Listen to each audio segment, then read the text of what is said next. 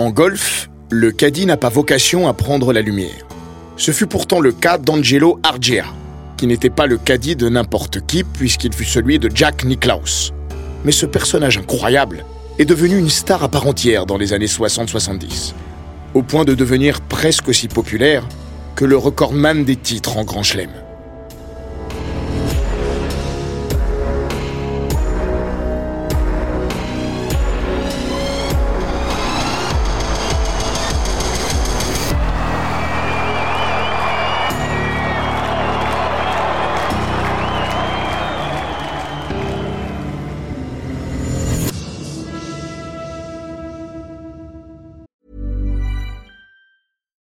Comes to your finances, you think you've done it all. You've saved, you've researched, and you've invested all that you can.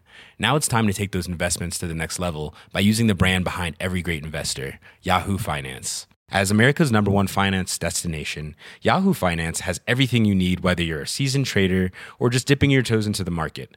Join the millions of investors who trust Yahoo Finance to guide them on their financial journey. For comprehensive financial news and analysis, visit yahoofinance.com. the number one financial destination, yahoofinance.com. Bienvenue dans Les Grands Récits, le podcast d'Eurosport qui vous plonge dans la folle histoire du sport, entre pages de légendes, souvenirs enfouis et histoires méconnues. Aujourd'hui, on parle d'Angelo Argea, homme au destin incroyable, devenu star du golf malgré lui. Angelo Argea pourrait se résumer en un oxymore, une star de l'ombre. Une vraie star, oui, à sa façon mais tapis dans l'ombre, et la plus imposante qui soit, celle de Jack Nicklaus, le golfeur le plus titré de tous les temps. Qu'il ait pu avancer dans la lumière aux côtés d'un personnage si envahissant en dit long sur la personnalité du caddie le plus célèbre de l'histoire du golf.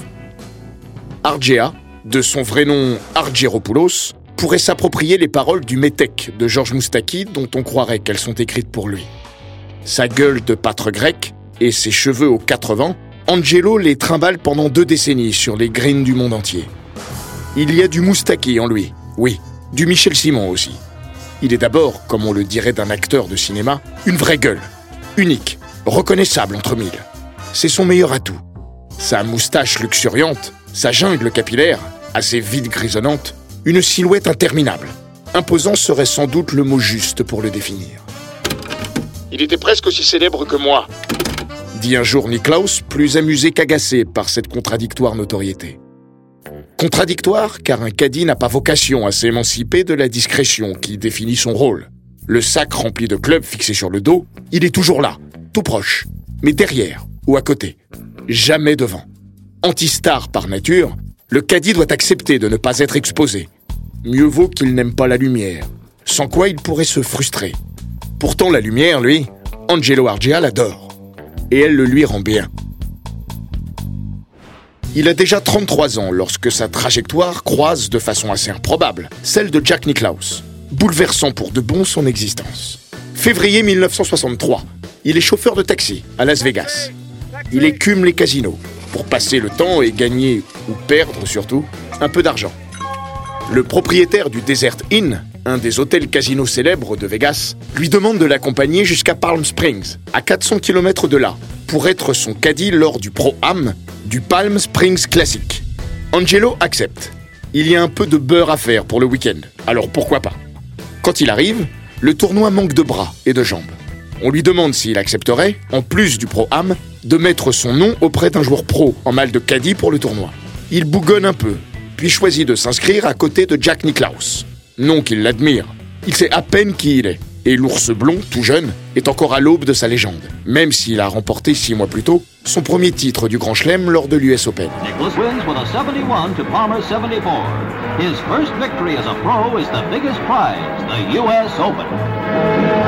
Non, si Angelo choisit Niklaus, c'est parce qu'on lui souffle que le blondinet, souffrant de la hanche, a de très fortes chances de déclarer forfait. Argea rigolera d'ailleurs souvent là-dessus. Jack ne devait même pas être là, m'avait-on assuré.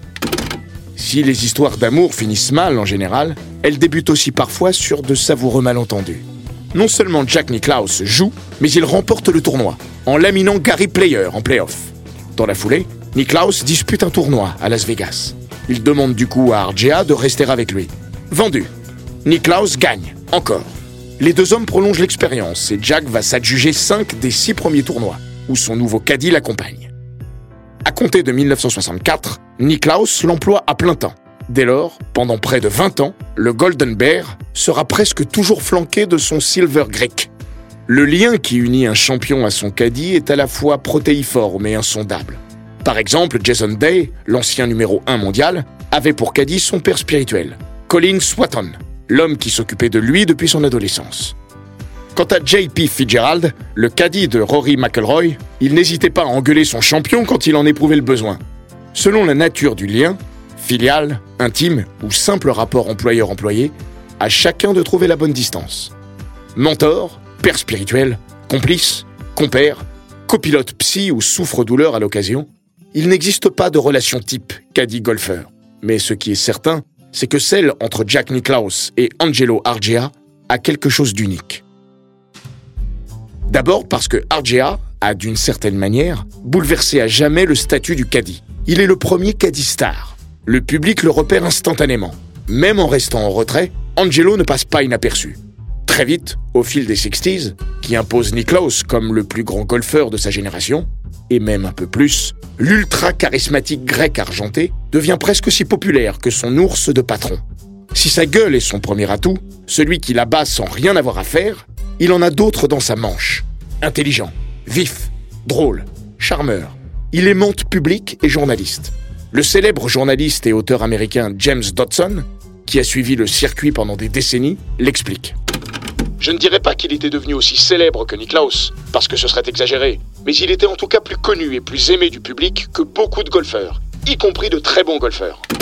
Dodson explique aussi qu'à l'apogée de sa popularité et de celle de Niklaus dans les années 70, Argea signait une bonne cinquantaine d'autographes par jour sur les tournois. Tout le monde voulait sa photo avec lui. Il était presque impossible d'avoir un moment seul avec Angelo. Il refusait même certaines sollicitations de peur que Niklaus n'en prenne ombrage. Superstar d'une confrérie vouée jusqu'alors, par nature et souvent par goût, à la discrétion, Angelo Argea secoue le cocotier des caddies. Son statut, inédit, surprend d'autant plus que sa science golfique se limite, comme le dit avec un zeste de perfidie un commentateur américain, à savoir qu'un parcours de golf compte 18 trous. Le caddie est souvent précieux par ses conseils. Argea n'en donne jamais un à Niklos. Il n'en était pas capable. À ceux qui s'étonnaient que l'ours blond puisse collaborer aussi longtemps avec un caddie incapable de lire les greens ou de sélectionner un club, Argea répond À quoi je sers? Oh, c'est très simple. Tous les trois trous, mon rôle consiste à rappeler à Jack qu'il est le plus grand joueur de tous les temps. Il ne plaisante qu'à moitié. Mais si Jack Nicklaus le garde auprès de lui pendant 20 ans, ce n'est pas seulement parce qu'il le considère comme un porte-bonheur après les premiers succès de l'année 1963. Niklaus n'éprouve pas le besoin d'avoir à ses côtés un caddie omniscient. The Bear a fait sien le précepte de Bobby Jones, la légende des années 20 et cofondateur du Master d'Augusta. Si j'avais vraiment besoin que mon caddie me donne des conseils, il y aurait un problème. C'est lui qui frapperait la balle et je porterais son sac. Le fameux mais brutal show up, keep up, shut up est sa règle. Pointe-toi, suis-moi et ferme-la. S'il n'est pas un point d'appui technique pour Niklaus, Argea entretient pourtant des rapports beaucoup plus chaleureux avec le champion que ce glacial triptyque. Comme l'explique Niklaus dans Golf Today en 1975, Il est important, et c'est même la chose la plus importante, que le joueur et son caddie aient des personnalités compatibles. C'est notre cas. Angelo et moi avons toujours eu un excellent rapport. C'est un vrai personnage et c'est agréable de l'avoir avec soi. Trois ans plus tard, dans Sports Illustrated, il précise sa pensée. C'est un mec bien. Il me raconte pas d'histoire, il est fiable. Surtout, je crois que c'est, après ma femme, la personne qui me cerne le mieux. Il a toujours le timing parfait. Il sait quand il peut plaisanter, sortir un truc qui va me faire rire, et quand il vaut mieux la fermer. Si leur relation perdure, c'est aussi parce que le caddie ne trahit jamais la confiance de Niklaus. Souvent sollicité pour révéler les secrets du maître, Argea, si volubile, si prolixe, ne pipe jamais mot. Devenu presque aussi bankable que Niklaus, le caddie le plus célèbre de tous les temps monnaie habilement sa notoriété. Au fil des années, on le voit dans une publicité pour une marque de bière, ou multiplier les apparitions à la télé, notamment dans Good Morning America, le célèbre show matinal d'ABC. Hi, I'm Dick Van Patten from Eight Is Enough. Good morning, America, and happy fifth anniversary. Il écrit aussi un livre, L'ours et moi, sur leur parcours commun. Sans surprise, c'est un best-seller. Cette union fait sa fortune. Payé environ 10 000 dollars par mois à la fin de leur collaboration, une somme au début des années 80, il récupère surtout un juteux bonus à chaque titre du patron, sachant que Niklaus a beaucoup, beaucoup gagné. Jack Nicklaus, twice national amateur champion, Masters winner four times, twice British Open champion, twice PGA champion, has now won his third United States Open. Tom lui dit d'ailleurs un jour, pour plaisanter, Tu vas finir par être le deuxième mec le plus payé sur le PGA Tour après Jack. et en frisant sa moustache, RJA répond Non, mais je crois que j'étais sixième l'année dernière. Il est si proche du couple Niklaus que les plus folles rumeurs circulent.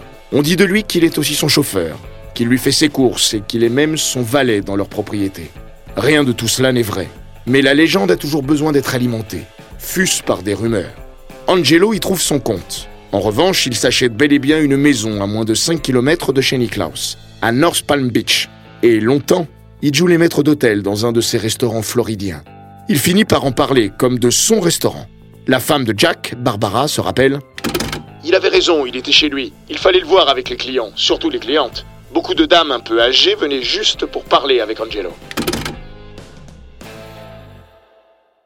La lassitude finit pourtant par les gagner. En décembre 1981, Jack Nicklaus officialise la fin de leur union. Dans le monde du golf, c'est presque comme si les Beatles se séparaient. Nicklaus explique Angelo a perdu son enthousiasme. Il y a eu plusieurs épisodes ces 3-4 dernières années où j'ai remarqué ça. Je ne ressentais plus ces vibrations d'excitation qu'il pouvait y avoir chez lui au début. Comme dans un vieux couple qui ne se supporte plus, le champion avoue dans une jolie formule Chaque petite chose qu'il faisait m'agaçait, et chaque petite chose qu'il ne faisait pas m'exaspérait. Point de non-retour classique. La petite histoire raconte que la première fissure remonte au British Open, 1978, à St Andrews. Lors du dernier tour, au trou numéro 4, Niklaus, empêtré dans le rough, demande un fair set à RGA pour jouer son approche. RGA, à force de côtoyer son patron et d'écumer les greens, a acquis suffisamment de connaissances pour savoir que ce choix n'a, dans ces circonstances, pas grand sens. Il propose à Niklaus un fer 3, puis il insiste. Pour la première fois, il se place dans la peau du conseiller. Il va plus loin, en refusant de sortir le fer 7. J'étais convaincu que c'était une grosse erreur. Et après coup, d'autres joueurs m'ont dit qu'ils avaient compris ma réaction. Je me suis dit, c'est foutu. Jack fait n'importe quoi et il va perdre le British Open.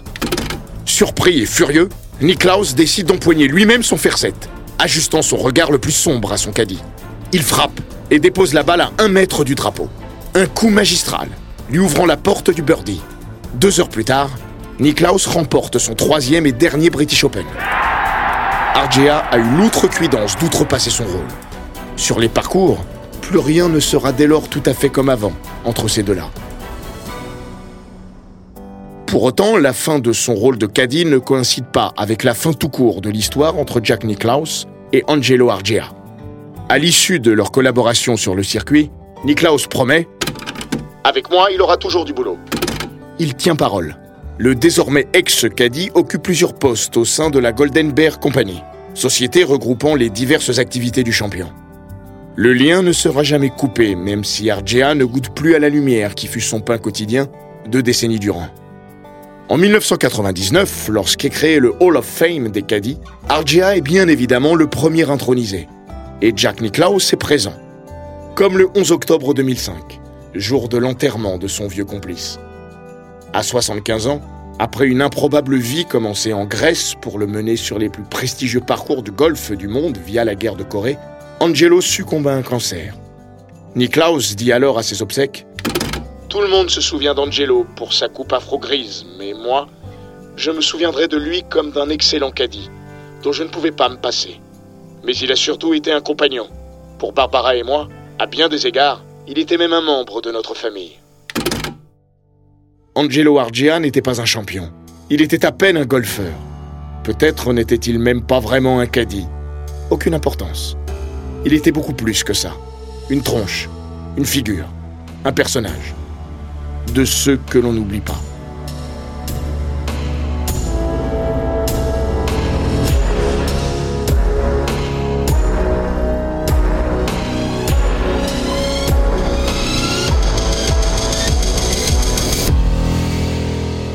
Cet épisode des grands récits d'Eurosport a été écrit par Laurent Vergne. Il est raconté par Florian Bayou, monté par Adrien Hurtebise et produit par Bababam. N'hésitez pas à vous abonner, commenter, partager et noter ce podcast sur Apple Podcast, Google Podcast, Castbox, Spotify, Deezer et toutes les plateformes audio.